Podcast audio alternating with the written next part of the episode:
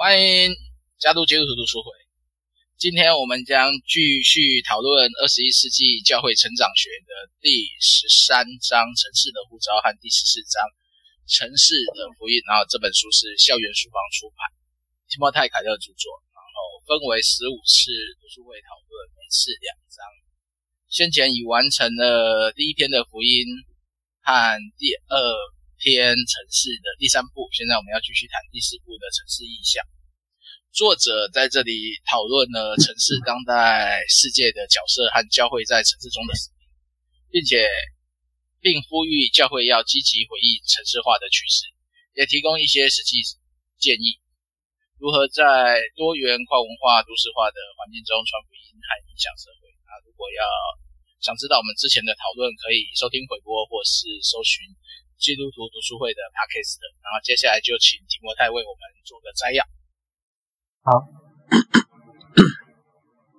好，十三章这里，呃，主要是在讲那个城市的城市的呼召，然后，嗯，他这边就一开始在讲的是那个全球化跟文艺复兴嘛，那那个，呃，他就认为说。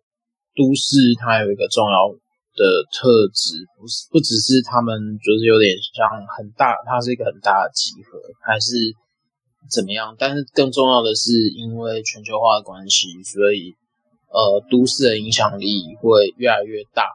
那他就把都市跟全球化的关系分成两个两个范畴来讨论。那第一个是全球化，它会把城市跟世界做连接，然后让文化能够在世界各地传播。那第二就是，他也讨论到，呃，全球化让都市之间它是彼此连接的状态，然后使那个影响力会更加深远。这样，那诶、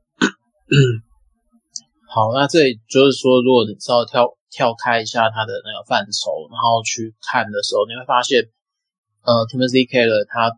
面对城市的时候，他一直在处理一个问题，就是说，呃呃，在美国的环境底下，他们会认为说，乡村，呃，在乡村生活会比在城市生活好。可是呢，呃，因为呃种种不同的原因，可能因为经济啊，或者因为社会变迁，那就是那种城市的聚集以及他们的改变，或者是城市气氛的改变啊。然后它会让比较多美国年轻人往城市的地区集中，这样子。那诶，他就这边就会讲到说，像一九九零年代开始啊，就是说美国城市有些改变嘛，然后就是说，他就跟以前的七零到八零年代那种衰退潮会有一些不一样的状况。第一个是，呃，美国的他认为美国经济成长，然后让城市里面出现一些新的工作。然后是过去可能没有的。那第二个是说，就是城市有时候在诟病的是那个犯罪率嘛。那就是那个这边是来讲说，因为犯罪犯罪率也因为就比如说像城市公民团体的起来啊，然后所以犯罪犯罪率就下降。那第三个是那个就是像文新的文化气息成型，然后这些新旧并存啊，然后它会它会让年轻人。更愿意移居城市。那第四就可能是因为美国特殊环境，就是那个因为移民的那个移民的那个原因。那因为移民他有时候会选择生活的地方不一定是乡村，而是比较多的地方在城市。那所以，嗯，在美国的话，他们的状况就是城市会开始涌入一些新的移民这样。那当然，他接着来讨论城市的未来嘛。那嗯，这边就会变成说，呃，西方是不是会落入那一种，比如说一九七零到八零年代的那种人口衰退？那那 Timothy Keller 他就认为说，城市人口它在这个过程当中，它可能会继续成长。但他的理由就有点像是说，全球化是他认为全球化是不可以逆的趋势。那所以对都市发展的时候，它它会是一直呃。呃，都市发展或扩大的一种助力，这样助力。那第二就是西方的都市规划，它要回到一种古典的形态。呃，然后他会特别强调说什么发展社区学校跟完整的街区规划。那第三是移民法没有明显的改变前提下，所以美国仍然会从世界各地接受移民。呃，我在想他可能在川普之前吧。那那个呃第四是那个城市的犯罪率它在消退，然后接着是后现代文化的状态是年轻族群偏好城市的的方式这样。那接下来他就切入城市施工的挑战。那他在城市网挑战这边，他就会说，嗯，比如说城，他认为城市的增长和影响力对宣教来讲是一种挑战，因为他认为说教会在移动，就是当大规模人口在移动的过程的时候，就是说教会它相对的移动会比较慢，所以他一开始呢，就是说他就是。纯粹就规模跟经济问题来讲啊，他认为说，呃，教会回应呃人口移居城市的这个状态呢，它普遍是比较慢的。然后接着呢，他还有另外一个问题，就是呃，在理念跟方法这个层面上啊，他认为有些施工模式呃需要都市化的这种挑战。然后呃，比较重要的是。他认为全球化跟都市化，它其实在消除国内宣教跟海外宣教的区别。那他这边来讲呢，他他他举出来一些例子，我我觉得有可能，如果大家有在注意那一种，呃，都市文化或者是全球化的书的时候，他都会讲到说，比如说怎么讲，有些他们最常用的一句话就是，比如说曼谷啊、雅加达跟。呃，纽约还有那个，比如说巴黎啊，纽约、伦敦好了，或巴黎，他们的市中心其实讲的是，他他们市中心的呃，比如说设置跟机能，它其实非常像的。那这可能是因为那种全球化的关系，然后让所有的都市都朝一种特定的形态发展。可是，呃，它有点像是说。在这个过程里面，它透再透过全球化，再透过网络的影响，它可能一个城市的精英，他会在各个不同的城市当中，就是假设他做，假设他的企业是一种跨国企业的话，那他就可能会在各个不同的城市里面，它会变成一个很重要的影响，然后就会呃在城市生活中会越来越像嘛。那可是透过网络，它就会变成一种形成一种吸引的力量，然后让。呃，生存在呃可能其他地方乡村的人，他会想要透过城市来进行阶，就是阶级的翻身这样。那所以 Timothy Keller 他就会开始谈到说，在这城市施工里面，他会他会有几个机会这样子。那呃，比如说呃，他这边一开始就讲到说呃。有有一个很很很短的摘要啊，他是说什么？如果西方大多数的教会继续待在美国中部郊区而忽略大都市，那他等于就是冒着风险失去整代美国社会的新领袖这样。好，那城市工的机会，他就提到说有年轻人嘛，然后有文化精英嘛，然后有未得之民跟穷人，那这四个。阶层怎么看呢？就是说，因为年轻人他会因为他的生涯规划，然后跟创新变化的气氛，或者说跟不同的趋势跟群体汇集，那他会受到城市的吸引，那就会，那其实他就在教会在这个工作上面，他就是个机会。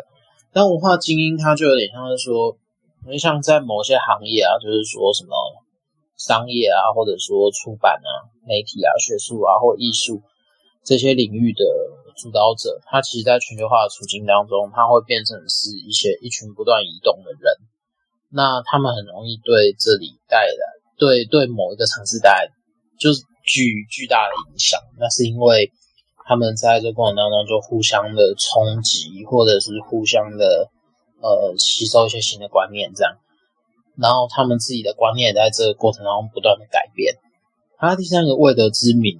就是说，他会提到说，呃，除了偏远地区的族群之外，嗯，这这群人来到城市还有另外一个原因，就是说，因为他们所处的地方的经济没有办法支援他原先的生存方式，那最后是穷人，我觉得是 Timothy Keller 他花比较多时间来讲的地方。他认为说教会可以去接触，然后或者说他去必须接触这群人。那都市教会在穷人当中工作啊，他觉得是一个蛮重要的过程。那因为那第二个是说，当教会它可以让精英，比如说前面提到那个文化精英啊，或者是这些呃年轻人，他们成为基督徒之后。他们可以去重新定义他们对于他们所在那个 position 的的的价值观，然后让转变他们对于他们现在拥有权利的看法，然后使之让他可以去服侍那个穷人跟都市的需要，这样，而不是而而不是花太多时间在呃追求属于自己的事物身上。那在这里的话，其实就 Timothy Keller 提到几个问题啊，当然主要是有两个，两个可以提出来，就是呃，你临近的城市啊，它会有哪些特征跟现象，然后这些现象它会怎么影响到城市的生活跟施工。那第二是你对城市哪些族群有热忱，他们在哪里，你如何服侍他们。好，先这样。OK，开麦。嗯所以在这边，我们会去思考的就是它的城市的定位到底跟我们说的这个城市定位到底差距在哪？因为我们上一上礼拜就讨论这个问题，但是其实它这边走走回来，似乎又回到了又是都市化又是城市。那大家怎么看这些城市的特征？有没有人来说说你怎么看到城市特征？我我觉得他对城市过于乐观啊，因为。我最近有看到一些比较是左派的书嘛，他在讨论说，呃，就有一个历史学家专门研研究美国城市的变迁跟发展。那他里面当然有提到那个什么珍雅各，他们叫什么 Jane Jacobs 吧，他里面有提到这个人。那那个他认为说 Jane Jacobs 那个是一个理想吧，然后他其实最好发展的时候是在大概一九。二零年代的还三零年代的那个美国都市规划，就战前一战前后，那但是他就提到说，呃，他就举一个例子啊，就是说他认为美国城市其实有一个很大的问题是 Timothy Keller 没有提出来的。他认为说那些城市聚集的人啊，就是说怎么讲？呃，他用那个纽奥良做那个例子好了，纽奥良不是因为那个 Katrina 的那个对那个风灾。然后他他让那个纽奥良的，就是有点像靠河岸的边缘全毁嘛，对不对？然后他他他那本书那那个历史学家就这样批判，他说他说其实那个那个区域靠河岸那个区域在飓风之后重建，它就变成了一个文化聚集的地方。可是呢，那个地方它原本有另外一个功能，那个地方原本是属于非裔的人士。非裔跟印第安人，还有那个就是外来者聚集的地方。可是呢，在纽奥良的都市规划里面，在风灾之后，那个地方其实有点像是政府没有给这些人呃好的补助补偿，然后就直接拆迁以后变成了一种有点像苏苏活区，然后它就会变成说一种类似像雅痞呀或什么样的人。来来居住在这个地方，然后这个地方它原本的社会功能，或者是说它这个地方的社会结构就被改变了，所以它其实它它它中间是透过一些类似很不公平的社会征收，然后以及就是有点像是说，呃，因为风灾的时候这些人都没有房子嘛，那政府就说好，刚好啊，我就把你们全部迁到某一个临时的住宅，嗯，然后最后呢。那个地方就铲掉了，铲掉以后，然后建商就来把这个地方盖盖起来，盖成高级住宅区。那就是说，其实其实他就认为说，这是美国城市在比如说灾后重建以后，它最常出现一个状况，就是原本地地方的人群结构被改变。所以他就说，原本那个地方大概百分之四十七是那个非裔美洲人士嘛。可是呢，在这样改建下去以后，那个地方的非裔美洲人士大概只剩下百分之十九能够回到他原来的地方。那这就代表了说，其实城市的变化很快。当然，Timothy Timothy Keller 注意到这一点。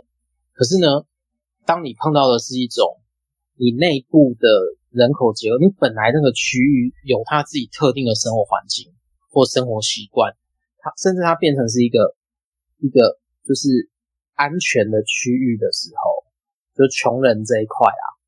然后，可是当你一个灾难来的时候，这些穷人他没有办法自救的时候，那这个地方被收购以后，那你怎么样？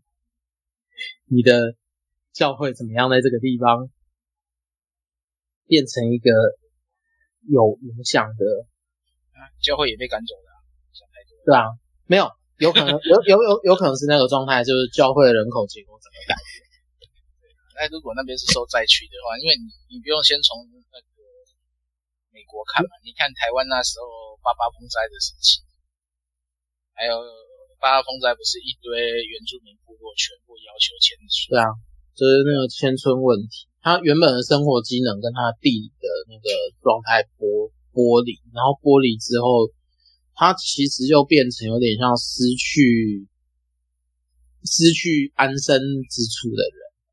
对啊，对啊，就是这这这没有啊，因为那本书叫《恶托邦》，然后它就是一个非常讲负面的，就对了。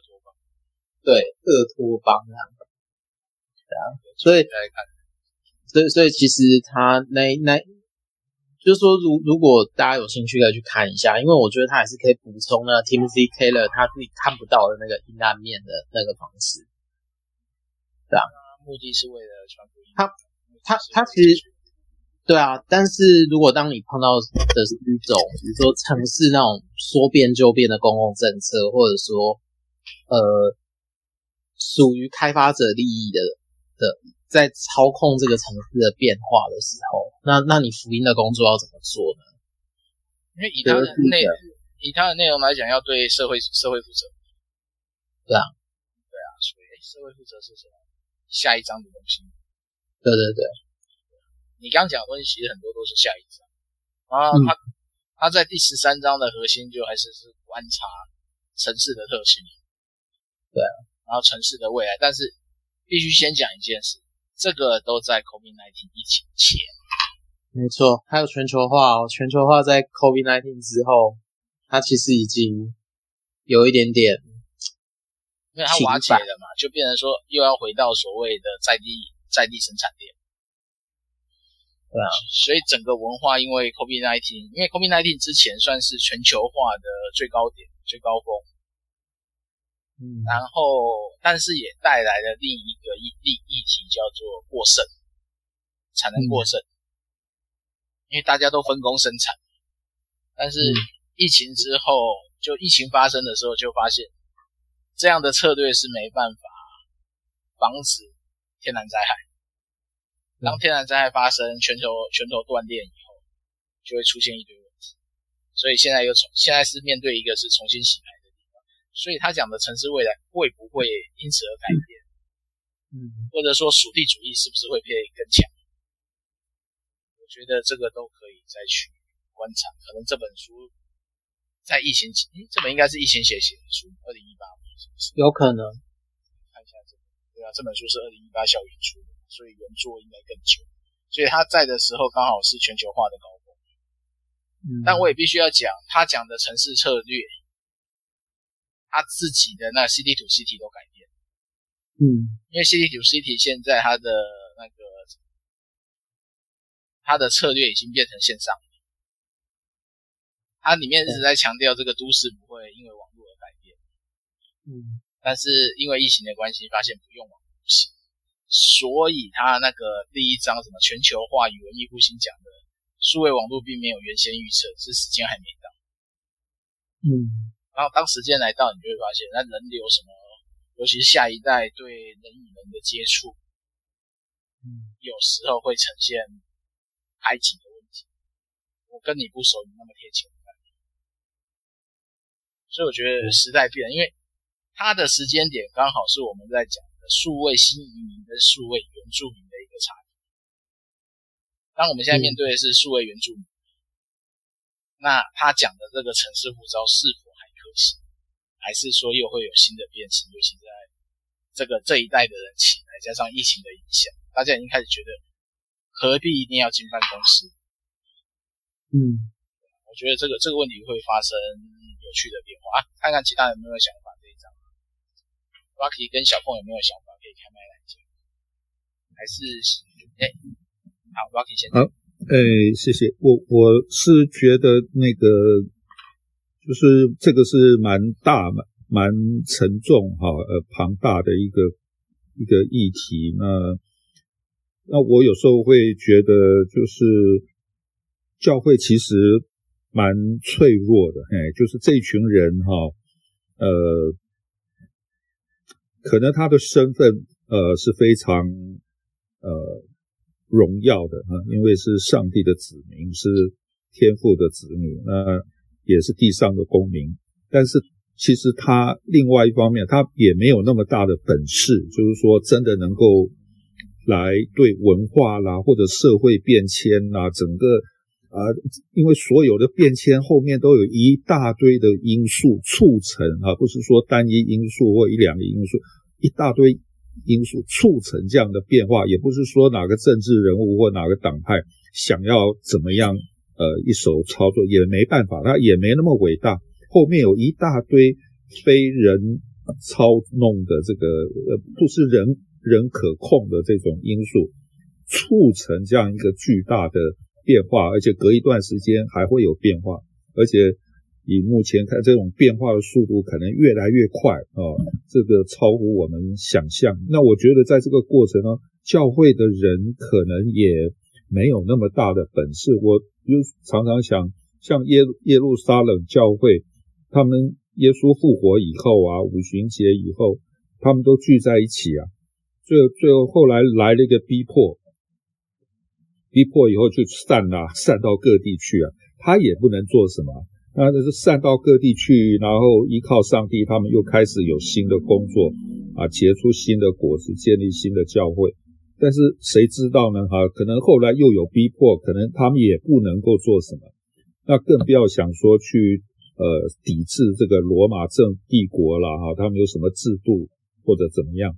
我觉得教会，呃，除非他跟政府结合，跟政治力量结合在一起，否则他是相当脆弱的哈。就是说，呃，他有的时候是漂浮的啊，他在这个世界上、社会上是漂浮的。那我们可能台湾是相对是一个安定的环境，所以我们可能会误以为教会可以一直坐落在那个地方哈，可能。呃，五十年、一百年，或或者说像台湾一些比较有历史的教会这样，但也不一定啊。就是说，其实它没有那么稳固啊，很多的变化，其实教会里面的人也没有那么稳定啊。其实他们一直都会变，教会里面的人就不一定能够承受得住社会的变迁啊。那何况说教会想要来改变社会的变迁，或做什么样的回应？那我觉得都不是那么容易了。那我觉得这本书提摩太凯勒他可能也只是说顺应这个城市的呃大都会的变迁，他的他怎么样搭这个便车哈呃去做一些拟定一种宣教的策略，大概也只能这样。那如果说这个变迁又变了，哦又变成变回来或变过去或变成了什么新的。我们也只能够调整那个宣教策略，去顺应这个东西。那真的要说做一些教会去做一些改变或者抵制啊，或者有什么样的，我觉得嗯没有那么容易啊。就是说教会内部就就以我看台湾教会内部是相当脆弱的啊，就是说能够稳住自己都不错了。我我的看法是这样。啊教会教会通常是被环境拉着走，但是教会也可以拉着拉着环境变化，都有可能。那小凤有没有要补充的呢？还是有什么想要讨论？呃，我觉得刚刚那个 Rocky 讲的我是蛮同意的。教会要影响社会，其实基本上教会的群体要蛮强的。然后它里面谈到文化艺术、音乐，呃，基本上我觉得教会没有这么的，就是那个应该是说大型教会比较能够做得来。然后等到教会察觉到自己在跟整个社会脉动根本就没有办法平行的时候，哎，那个时候才想要改变的时候，其实都已经蛮困难的，因为整个教会的群体可能是很 lay back，然后就也不愿意改变，然后就是内聚。你你说要怎么说？呃，像 Timothy Keller 在十三章讲的这样子，Welcome，欢迎。然后甚至我我不知道，我看到是十三章还是十四章，没关系。嗯，我我其实我我自己就是就是这几年少子化，我想大家都应该蛮清蛮有感受的。教会的人，教会的青少年团契，啊、呃，还有教会每一个阶层的人都在流失。然后可是等到教会察觉的时候。要去补上的时候，其实要花很大很大的力气，因为你的这一个阶层的人口在流失的时候，然后你才突然想着想着说我要去补这个洞，然后我们是不是要要开始在寻找说这个阶层的人在哪里？我们教会有什么样的人口可以去 match？然后你要贴进去。我我我现在的观察是这样子，所以。等到这样的时候，其实都蛮晚的，然后就开始想很多的，呃，迎合 这个族群的需要，哦，比如说理财啊，比如说啊，长照啊，哦，比如说啊，就很多这种这种这种东西就出来了，所以，嗯、呃，就基本上我感觉教会比较没有一种整体的眼光，嗯。对，大概是这样。我自己看这一章的感觉，教会教会有很多可以思考的，但我觉得那还有一个就是愿不愿意，愿不愿意改变。像我这样子读，我觉得很好，都讲得很好。可是我觉得就是要不要改变，那个就牵扯到他这本书最核心的问题，就是文化。教会的文化要不要改变？教会重点是教会要呈现出怎样的文化？哎，对。然后教会的文化根本不吸引人的时候，就就就自然不会有人进去。这这是是，甚至甚至一群教会的人都已经觉得，呃，他们有有点像白老的状况下，那更难动。我去过太多那种地方的那种。老化的教会，嗯，像我这种陌生人去，大概也不会有问题。他们还用讶异的眼光看着我，我怎么会去？这也蛮神奇的。对，然后他们又知道教会在流失，然后又又不愿意，又不愿意欢迎外面的外面的，对，所以嗯，对，黑熊的观察很好。所以我觉得教会应该先回到我，我觉得这本书是。就是回到上一章第一章的问题啊，我们到到底基督徒他的福音性到底是？当我们看到城市这些问题，问题是教会的人要愿意走出去看，但是我发现光走出去这件事就很。你想要他们说真的真的真的对啊，现在这个城市有什么需要也不用讲，你就干脆讲说你现在你的邻居附近有什么需要，有什么问题，有什么特点或不特点。我跟你讲，教会大部分人讲不出来。嗯，都会觉得他来教会聚会玩，聚完聚完也就大家呃聊聊天，然后看起来很金钱，然后就各自回家了，然后跟这个这个城市这个社区一点关系都没有。这是这是很多僵化的教会的共同现象。嗯，变成俱乐部。我我觉得如果我们要谈到这边哈，就是又又就是呃，我们又回到。内心啊，就是说，一定是内省，又要又要内省自我，我们内部到底是怎么回事？就是说，但是这个问题呢，又也不是容易，就是说，又牵涉到呃，这本书也有提到的这个基督与文化之间的各种的关系。那这个讲起来是很大，但是我们的教会是属于哪一类的？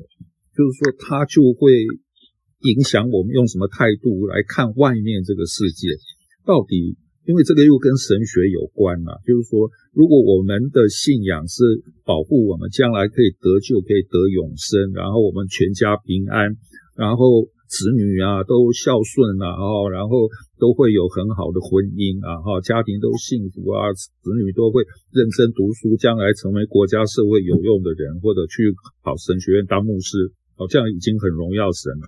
如果我是觉得，就是说。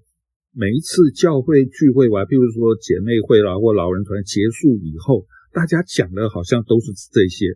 爱宴的时候聚在一起，基督徒在也大概就是讲这些啊，就是说家里的啦，哈，老老少少，我们没有，我们好像很难突破这个这个到跟外面的，但是这个也很不容易了啊。就是说讲归讲，但我觉得做起来真的很不容易，那个。我是觉得教会讲台牧师能够 keep 住啊，怎么样九牛二虎之力能够 keep 住现有的人，不要跑掉，不要被大教会吸走，不要被那个城市大教会吸走，已经是非常不容易。然后教会的这个这个奉献不要减少，然后年度计划能够一样一样啊，得到这个弟兄姐妹的支持，把它做完。啊，那个刚下兄弟。哦，就是说啊，这是很不容易了。但是你说对外要怎么样进一步有一个什么样新的观观念，还要像呃提摩太凯勒牧师书里讲，要 challenge，你怎么 challenge？哎，如果自己两脚都不一定站得住，怎么 challenge？challenge 什么呢？能够对方在挑战我们，我们都不敢面对啊，我们都没无从面对，怎么面对？最好就是不要面对嘛，我们就专心在教会里面听讲道、祷告、赞美主啊，固定奉献啊，有机会传福音、传福音，就这样就好了。哦，只能这样子啊，不然怎么面对社会问题？怎么面对地方的问题、垃圾的问题、环保的问题？怎么去面对？然后随便一个穷人，你去关心他，他没事跑来你教会要东要西，晚上跑来这里睡觉不回去，你怎么面对？谁来处理？牧师吗？那弟兄姐妹周间都跑回家去了，那谁来处理？教会的干事吗？对不对？他张西西说要来教会洗澡，谁让他洗？那那像这些事情怎么处理啊？我们只能说啊，能免则免吧。哦，没有这些事，感谢主，然后平平安安的聚聚会，然后敬虔度日啊，这样就好。我的感受是这样，我觉得我们没有那么强，没有那个力量，哎，没有办法做到像书里讲的这么庞大的的事情啊！我不晓得，也许将来可以，但目前好像实在是我觉得很难。对，真难。对，一定都是难的，这 个这个是，但这是无法逃避的一个现实。我我我觉得只有一个核心吧，如何从内转向外。如果这件事没有人开头，那就永远不会发生。当然，开头的那个人可能会，会大半辈子的时间都会直到直到有一天大家想跟你出去看一看的时候，那可能就是一个改变。真的。所以读这本读这本书啊，目的就是让我们成为那个愿意走出去看看的人就好，不要不要期许整个环境会跟着我们。改变就算牧师，他也没办法期许每一个会有的。呃，之后几章可能会我们会讨论到那个《基督与文化》这本，我个人是觉得很经典的一本书。那我我觉得我们在读那一段的时候，可以自己衡量一下自己或自己的教会大概属于哪一类的。那上一次那个呃。呃，不是作者，呃，就是呃，我们的呃提摩太啊，他他也跟我们提到说，这本书很很很接近那个第三类嘛哈。那我自己也觉得是这样子，就是说它是走一个比较综合的啊，所以呃，不要太左，不要太右啊，不要太前太后，不要太激进，不要太温和，不要太自由，不要太保守，那它走居中灰色地带的这个模糊空间。营造这个，这个是比较是接近第三类的综合类啊。那但是呢，我觉得这只是其中之一了哈。它这样可以避免很多冲突，那我们在读他的书也不容易不容易被激起太激烈的质询啊，不会啊，因为他很很温和啦，这个也有，那个也也不太左不太右，所以啊都好了哦啊都是呃这太危险的都不要太激烈，不要所以他都避开了。但是这只是其中一种，那其他几种，那这种是不是真的可行？我觉得也是有它的问题了哈，就是说，因为我们如果要内省，那要想想我们的信仰到底是根据什么啊，然后怎么样对外这些，呃，就不得不再去面对这个比较深沉、严肃、比较生硬的这个问题哈，就是就是我刚提的，因为人家五六十年前就已经把这个东西提出来，而且把它分析得很清楚啊，整个模型都出来了啊，所以说。我觉得值得。如果我们要认呃认真面对这个事情啊，可能等到后面读到这个时候，可以再多呃费一些心啊，去去注意这个事情。好，那那那没有补充，先下一张吧。好，接着下一张。哎，声音要大声一点。等一下啊，好，可以。下一张。看一下哦，下一章的话，他这边写的是给城市的福音。那这里他一开始提到的是说什么？教会对，呃，他觉得教会对呃世界的每一个城市的服饰太过贫乏嘛，所以他会希望说，可以透过作者他本身的认识，然后使基督徒可以调整出对城市不同的观点，然后来弥补这中间的空缺，这样子。那他一开始先谈论城市对人的影响。那呃，他讨论城市的时候，他其实很注意一个东西，叫呃群聚效应。那他认为群聚效应其实对于里面的商业跟艺术，它会有很大的影响。那这个影响啊，它其实呃是会扩及到基督徒的。那呃，首先他会说，城市他会用一种独特的方式把呃。很多跟你一样的人连接起来。那第二就是说，他会他他也会同时把许多跟你不一样的人连接起来。然后在这多元的环境里面啊，就是说，这群人会在这个空间里面是呃不断的受到挑战，或一些新的想法不断的受到挑战。那这就会让基督徒重新去理解他们呃认识的这些事物。然后真正去想怎么样去关切跟融合，那当然城市它会不断用新的方式去挑战人，然后让呃基督徒可以发现福音的大能这样。那它里面就建议说基督徒要怎么对待这城市，那主要是从三个方向来来看。那第一个就是说，他基督徒应该培养欣赏城市的态度。那嗯，首先就是有嗯。多数生活在城市且深具影响力的人啊，他们是很享受享受城市生活的。所以呢，我们再回到呃 Timothy Keller 所讲的，就是说那个他在讲道跟教导的基调上，要时常处理一种反对城市的论调，然后使它会回到平衡的状态。那诶，第二个是说，基督徒要。居住呃，应该居住在当地，成为一股活跃的抗衡文化的清流。这样，那他这边就讲说，上帝所要的都市社会啊，它其实建立在一种服务上面，而不是建立在利己的营私上面。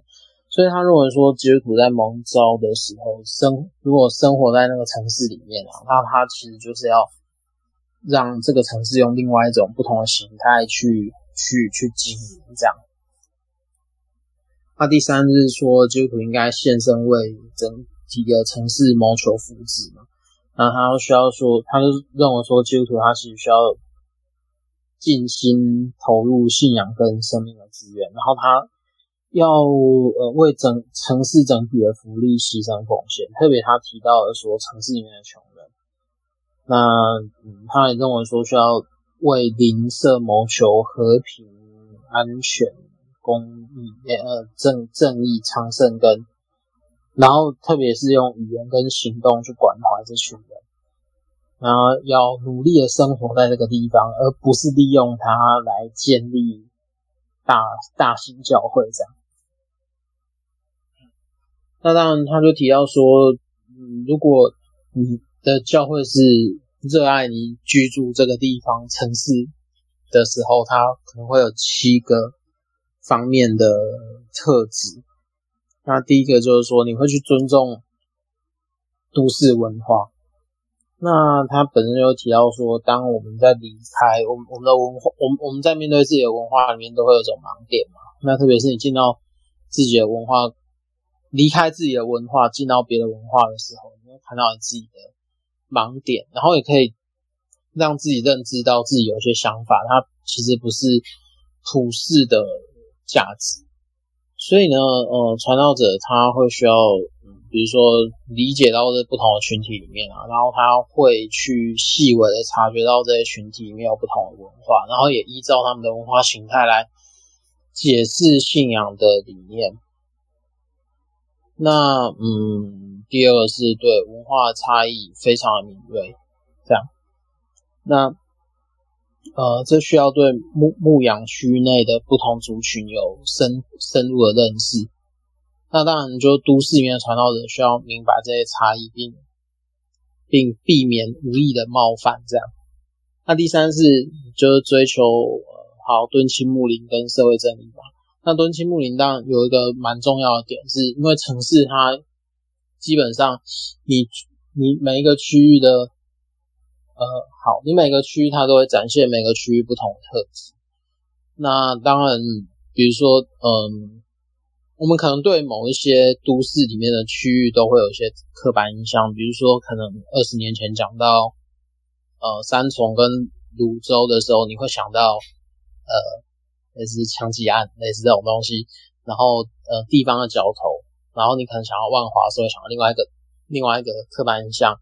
那你可能想要文山区，你可能会想要另外一个印象。那当然，这区域它都会有一些它地缘关系上面就是一些复杂的状态。所以，呃，其实当如果努努力的了解每一种人啊，你对他们在生活上就可以避免一些就是无意无意的冲突或冒犯这样。那还有一个就是，呃，最他第三个就讲到说，追求敦亲睦邻跟社会正义嘛。那当然是要理，要能够解读自己，传道者要可以解读自己周边的各个社区，然后理解他们复杂文化背景。好，然后接下来是像结合工作跟信仰。那诶，好，就都市教会里面的讲道跟事工，它其实是需要帮助。呃，在自己专业领领域中，呃，有成或者说有一点点想，就是说想要积极投入自己专业领域的信徒，他要能，他要就是教会要帮助他们能够在这个专业领域里面成成组成一些信徒的网络，然后也帮助他们在处理工作的过程当中所面对各种神学伦理和实践的的难题。那呃，接下来呢，这个光状况之后，你就因为城市里面有不同的族群嘛，所以你需要学习用一种就是复杂多元的福音事工，这样去拥抱复杂多元的福音事工。那呃，Timothy Keller 他就讲到说，都市的教会啊，它其实不只是要致力于传福音，他必须要接纳都市的复杂、复杂的复杂与多样，然后并且在这过程当中。你去做规划你的布道施工，嗯，接下来是你要讲到可能要吸引都市人，可是你吸引的过程当中，你也要挑战他们，因为它的前提是你在橙色教会，你有可能进来的人不一定是基督徒，那所以你他他会特别强调说，当你在布道的时候，你会需要将嗯。基督教的事物，你用一种呃非非基督教的，就不是在基督教传统的成长的，他一样可以听得懂的状态。可是呢，你也不能忽略掉，呃，你台下也有一群信徒在听你的你的呃，就是分那个上那个什么传讲上帝的话这样。那所以呢，在这个过程里面，嗯，比如说你在注意那个道德劝诫的时候，就是要哦、特别注意基督跟他的工作，然后你也要特别小心的考量到听众的预设观点。好，那接下来呃，你在讲道里面啊，你也要去解释说，你呃呃，就是也不是，就是他他如果说护教专栏啊，但是我觉得护教专栏有点像是你要怎么样去回答各种不同的信仰问题，然后不是画稻草人，然后就去打他这样。那第四是，你有你要针对各种不同群体说话，然后让他们知道你在场，并且也认识他们这样。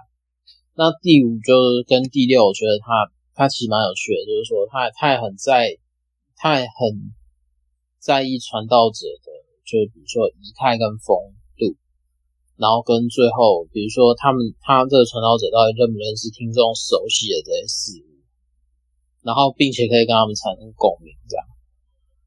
那第七的话，我觉得他的，我觉得他这个可以试试看，就是一。呃，他要努力的去帮助那个艺术跟创意。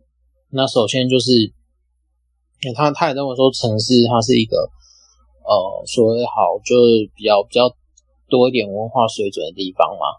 好，文化水准就是要呃呃，他他他有时候是透过艺术来展现出来，所以他会认为说，你在读社交，你都要特别注意呃敬拜跟各种事工，然后在。艺术的规划上要尽可能提高标准。那第二就是说，呃，都市教会它不应该只把艺术家视为是有呃工具人呐、啊，而是说他要有机会可以去理解这群艺术家他的生活，或者说他真正是什么样子这样子。好，那呃呃，黑熊整理了两个问题，应该两个。好，它里面就写呃教会怎么样就。我们所处的教会怎么样运用城市意象来提升事工的果效和影响力？然后第二个是，怎么样在所所处的区域里面去找到服侍不同族群的机会跟挑战，然后并且展现福音的大能和教会的特色。好，那先这样。好，所以。又是一个深奥的东西。教会爱城市的七大表征，这个议题我觉得跟刚刚前面一样。当我们都不会不愿意往外看，其实很多问题很难讨论。因为教会如何用城市意象，那要先有城市意象。对啊，就是说。我我我觉得啦，就就我现在待在那个呃青青年团系的过程里面，他们会反省到，他们进来的人都会同温层，然后他们也会知道说，他们对于新进来的人比较没有办法直接去欢迎他们，就家庭化，就内聚化。就里面讲的啊，变成一个排外的小团体。对，然后他们也不知道这个状况要怎么解决。然后至于想不想解决，其实是他们自己要去面对的问题。有没有必要解决？也不一定，也不一定需要解决。因为教会开心就好。因为教会有另外一个团体，是他愿意不断的去有新的人来就邀请他进来，然后有新的人来就邀请他进来，也有这种办法。所以其实也也不一定。对，我是觉得没有没有什么东西是一定。嗯。因为如果说要谈城市意象，我我有时候觉得 谈城市可能会少看到很多东西。但因为他这本书就是，嗯、呃，谈城市的核心价值啊，城市的。但像我是喜欢所谓的不谈城市，直接谈在在地跟周边。对。所以角观察角度就会不一样，嗯，因为他他如果以城市来讲，他这种如果是宣教策略，但是你不可能叫乡村乡村教会去都市宣教，我是觉得它的城市比较是美国的城市啊，因为你别，因为你像好台，如果你要硬要硬要用它这种城市的模式套逻辑套下去，最符合的大概就是台北啊，没有台湾没有其他地方是是这样。啊，台中、台中、新北也算，那台中可能勉强有一点点，因为台中最近台中有一阵子也在走这种这种就是国际都市化，对，然后你你如果这样整个看起来。它它这个 category 是就没有办法包含到像台南或者高雄，因为台南跟高雄它是在一个很特殊的社会状况，台南就有点像是一个历史的城市嘛，那这个历史的城市它其实吸引人的地方跟台北就完全不一样，因为它没有一些呃怎么讲好，可能南科好了，那南科它等于是它它等于就是。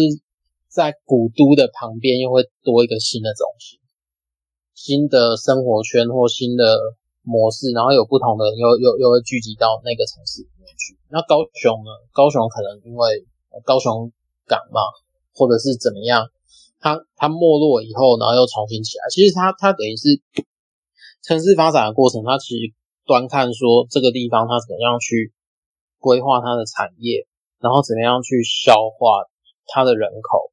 然后跟城市里面的各个不同的区域里面，他们办法发挥就是人群聚集的功能，对啊，所以我觉得，呃，他的做法是 可以用在台湾，但是你要怎么样去评估你的环境，这个才是关键，对啊，所以我们台湾要评估一个难度，但是事实上。台湾的状况是双北教会不断增加，是没错。但是乡村不一定，乡村有的地方可能有，哎，没有，乡村确定是人口外移，但是也很难说。没有，在在在台湾哈，人口外移最凶的地方叫台北市。啊，都跑到新北跟林口啊，也有跑到桃园。对啊，新北也是人口减少，然后比较明显是桃园市人口增加。那那按照它的都市化逻辑，这个人口结构就。因为我我呃，以台湾来讲，因为台湾太小，对，如果坐高铁，你坐高铁可通行吗？你看我坐高铁从桃园到台北才几分钟。对啊，所以说，如果我省下那个房屋的钱买到桃园，我可能坐二十年的高铁都还没有，都都都还没有花到我的房价，真的。所以我一堆朋友全部都逃跑去那个桃园高铁站买房子，嗯，所以完全可以感受那个，呃，台北市都会区就是上班，问题是居住区都不在台北。但是如果以城市考量，我会有一个问题：上班时间的时候，你有办法去？对啊，因为大家都处于忙碌的都市生活，然后都市生活结束后就赶快回到家里。对啊，那他的生活圈又是什么？这这是读这本书，他他讲的这种城市策略，我会思考就这个城市策略可能跟台湾长得不太像。对啊，而且而且他这个城市，他其实如果你你套到欧洲，它是完全不适用的，因为因为欧洲的城市规划就跟。他讲的那一种模式又，又又又是完全不同的，完全不同的逻辑。哦，但我觉得他的东西在中国可能会使用，有可能，因为中国就是好像是，他就千万人都市啊。对，然后他有一些人口，其实我觉得如果他放到中国那个 context 底下的时候，他所谓的穷人，有可能就是在那个地方没有落户的人，就那个那个移工啊。对对对，而且这是还蛮明显的。社会形态，像问题是像北京清零嘛，把移工赶走，那就会跑到周围啊，像天津或者是河北，或者是哎、欸、不是河北，他们会跑到东北的大连啊或什么地方这样。因为因为像这种大都市，像以北京来讲，这种大都市，那些移工都是来做所谓没人要做的清洁工啊、厨师啊这种脑力产业。对啊，问题是政府把居住环境全部清空，不准你住啊。嗯，但是以通勤来讲，不可能在进都市打工，他们一定要换另外一个都市。嗯，所以他们就是刚刚讲这种穷人的移动吧。我觉得如果让我去看中国这个这个城市概念，也许可行，但是在台湾，我觉得台湾再多就两千三百两千四百万且对啊，它不会变成一个 mega city 这样。而且分布的其实还算均匀，在北中南东。对啊，除了核心的大，因为我们去去年。去年、去年、今年八，今年我还做的那个嘛，唐人口统计。嗯，对啊。如果你这个状况在，比如说像巴西的圣保罗，这搞不好也可以。但是巴西的圣保罗就有点可能像他讲的，就是说，因为呃，可能亚马逊开发嘛，然后开发以后，他们某一些人的生活形态就改变，有一些原住民的生活形态改变，所以他们往都市找工作机会的时候。他们就会扩大圣保罗周边的那个贫民窟。我我以前看到的，大概五六年前看到的，似乎好像在讲这些东西。对啊，啊，都贫民窟几乎都在都市啊。像没有，他他他其实他他都市外围啊。其实巴西的贫民窟很特别，嗯，就是怎么特别法嘛？就是除了它城市的周围之外，就是说它很明显的跟很明显的跟那个什么，就是。有点像，它怎么讲？它有点就是在豪宅区的隔壁，然后但是它用一道墙隔起来以后，它就完全是一个不一样的地方。啊，这个跟阿根廷很像啊。对啊，都类似这种状况。南美洲，南美洲的特色。啊，就是那个贫富差距很惊人，就跟着隔一道墙。对，然后就隔一道墙的左边是那个就是豪宅，右边是贫民窟。这个这个有感受。我那好像有几部电影在拍这个，对啊。好，那这边还没有有人有什么问题？因为我觉得，如果我们去讨论我提的问题，先决条条核心条件就是教会要愿意往外看。当当我们不能代表教会讨论的时候，我们就讨论我们自己吧。啊，Rocky 要讲话，请讲。呃，那个我是觉得那个呃台北市了哈，就是说几个比较大的教会，其实里面很多的。弟兄姐妹，他们是外县市的，就是说礼拜天他们都是住在那个新北啦、桃园啦、基隆啊，哈，然后礼拜天他们都还是回到这个台北市这个比较大型的教会来聚会来侍奉啊，所以对他们来说，那个交通往返不是什么问题，就是说呃，所以说呃。呃，就是说，我们这种来都市、大都市教会聚会的那个车程啊，跟国外比起来是太方便了，哎，小 case 啦啊，但是坐个捷运啊，什么十二十分钟、三十分钟，这个都是小 case，太方便了。因为几乎等于是，呃，在国外的大城市来讲，其实就是同一个城市嘛，没有差了，哎，然后就是说，那我的意思就是说，那。是不是我们可以善用这样的模式啊？然后，如果就比较偏重大教会来讲，是不是让它能够更发挥大教会的功能，然后吸引周边哈，包括新北啦哈，或者是甚至于桃园、基隆，都能够有更多人来。因为如果说这边有更丰富的资源、更更好的教导，哦，然后。有更多的这个都会的弟兄姐妹彼此之间的互动啊，这些这个那个书里面也都有提到这种它的好处了，都会的好处。那我不晓得呃这样做好不好？那因为这样做势必会给周边的小教会带来极大的压力啊，就是说这个这个是很现实的 这个竞争的一个现象，哎，所以说。我不晓得，但是我觉得这个趋势，他们愿意开车这么远这样过来，那要不要善用它呢？还是不鼓励？大家觉得？开车的，呃，这开车一样死，坐高铁来，坐捷运。哎，对，坐捷运啊，其实不需要开，开车还停车麻烦死了。开车就不用聚会了，绕一圈就回家了。那甚至于有一些比较年长，根本就自己要叫个计程车啊，或 Uber 什么，呃，就是都都很方便啊，就是不。交通不是什么问题，最重要是他愿意来，然后在这边觉得资源很丰富，然后东西比较多，然后有各式各样的讲座，还有什么问题啊？这个生活上、信仰上什么问题，有很多人可以问哦。那么来这边就是会有一种人滚人的那种感觉啊，会有这个现象。那不晓得各位觉得这样好吗？我觉得同时要存在，我绝对不反对人都跑去大教会，因为那是需要的。但是年纪这个议题，我觉得有办法自行移动的时候，都市教会或许是可以选择。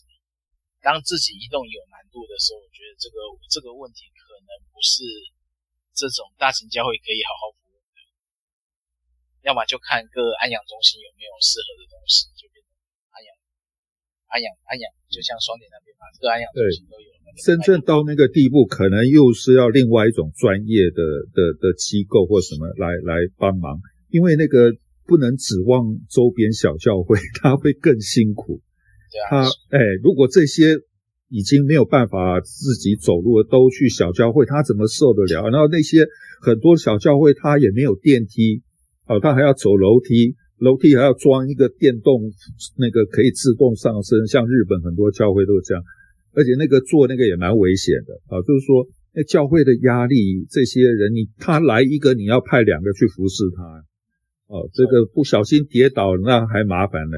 所以说这个可能要指望另外一种比较专业的什么方式来处理。就是安养教会、安养中心的教会。哎、那那周边教会真的是会，如果他们都去那里，那真的是我真的替他们捏把冷汗。也不可能都去，因为早期的老教会都是习惯礼拜堂做二楼，因为要上行。在那些年，对，大家都喜欢上行，所以教礼拜堂绝对不会在一起。所以到到年长的时候，他们就是很多都会有困难，那只好慢慢在一楼装电视啦，什么这样，然后再困难的就没办法去了。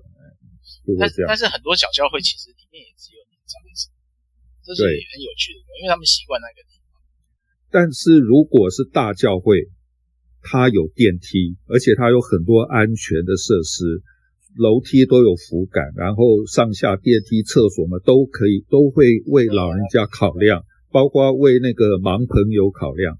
那像这些小教会，他怎么做得来呢？对不对？他还没钱，没有钱嘛，不可能。那整个规规模设计就不能够应付这样的事情啊。哦，所以我就觉得，是不是这个时候大教会有它的好处？这样，对啊，绝对大教会有大教会的好处。我只是在想，那小教会的特点到底是什么？就近，嗯，有一些像客服中心这些，都只能靠在在地的教会去做。所以他，我觉得在地的教会，我不晓得这样讲太残酷，就是说，这个他慢慢是不是？变成一个福音中心就好，就是由大教会支持的。对，大教会支持他做福音中心，尽量当做一个一个跟未信主的朋友接触吧，就是去跟那个李明中心来竞争啊，李明活动中心去跟他竞争，哎，做这个事情。不行，那但是先决条件要大教会去合作。对对对，那那。当然，因为现在很多教很辛苦，因为里面的都是年纪越来越大嘛，然后小孩越来越少，然后那个他很容易有他的 weak point，他 weak point 就变成就是呃，我讲讲的比较直接难听，就是这个近亲繁殖嘛，啊，就是说。那那就是内聚力越来越强，外人越来越难进去。然后你去那里面聚会，他们讲什么，我们也好像插不上话嘛，因为他们太熟了。这不是他故意的，但是因为成为习惯，习惯了嘛。那一代传一代，一代传一代，然后大家熟的可能呃，我妈妈是你家的什么谁的姐姐啊，然后你你父亲是我们这边的谁的阿伯那。那这个这个亲上加亲，这是没办法打不进去了。那这个久了内亲繁殖以后，久了它会没落，越来越小，越来越小。就让它关了，然后再对，然后就变成，就当然讲这个是很残酷的事情啦，就是很无情啊。但是好像这个趋势是会这个样子，不晓得怎么办。也也也不是坏事啊，我觉得。自然汰换不是坏事。对啊，哎，你看那个那个纽纽约，他如如果讲以我们这本书它的曼哈顿来讲，它它那里面有有没有什么小教会活得下去？好像没有，都必须要具有某种规模才能够撑在那个地方嘛。嗯，好，那那这种有规模，它撑在那也有它的好处。如果各位有空可以上那个提摩太·凯勒他这个 Redeemer Redeem Church 啊，上他的网站去看看他的网络怎么设计，他网络在介绍什么东西，他的触角有多广啊，这个都是大教会才做得来的的的都会教会才做得来的事情。那这势必会把小教会慢慢排到更外面、更边缘的地方去。嗯，有可能，我觉得也也有变化，是因为毕竟在都会区一定要大教会，小教会不好。但是不在都会区，很多小教会活得好好的，就是离离都会远一点，干脆。因为你开销相对低嘛，然后。关系相相相对就紧密。我跟你讲，在很多小小教会，如果你牧师做的好，社区的，或是会有跟社区好的，那个管他什么信仰，大家都是互相熟的。对啊，对啊，我是遇过这种这种教会的，就是走到哪啊，那个哪个牧师哦，没有问题，没问题。对，大家都很熟。这这也要在非都市才可能吧？在都市，其实我觉得都市就是一个呃需要庞大资源，然后需要接触很。然后这些人有可能，当然好处是接触的人可能会流动，呃，可以把福音带出去是好事。但是如果说从中小型教会来看，城市城市意向，我觉得蛮蛮蛮重担的啦，因为没有那个资源在城市区域这种推广不行。好了，还没有要补充的，小朋友们要补充的，没有，今天就到这边，时间差不多了。差不多啊，就是这样啊。我们教会现在就是这样啊，就，就是刚刚你们讨论的这样。就大家安心安心活着啊。啊，那我们今天就到这里了。然后下一次就要进入文化参与的，就是 Rocky 有提到我们可能会有比较多讨论的地方，那就大家预备好，我们一起来看有什么不同的观点或相同的。所以下礼拜就十五、十六章。OK，OK，谢谢，谢谢，晚安。谢谢大家，晚安。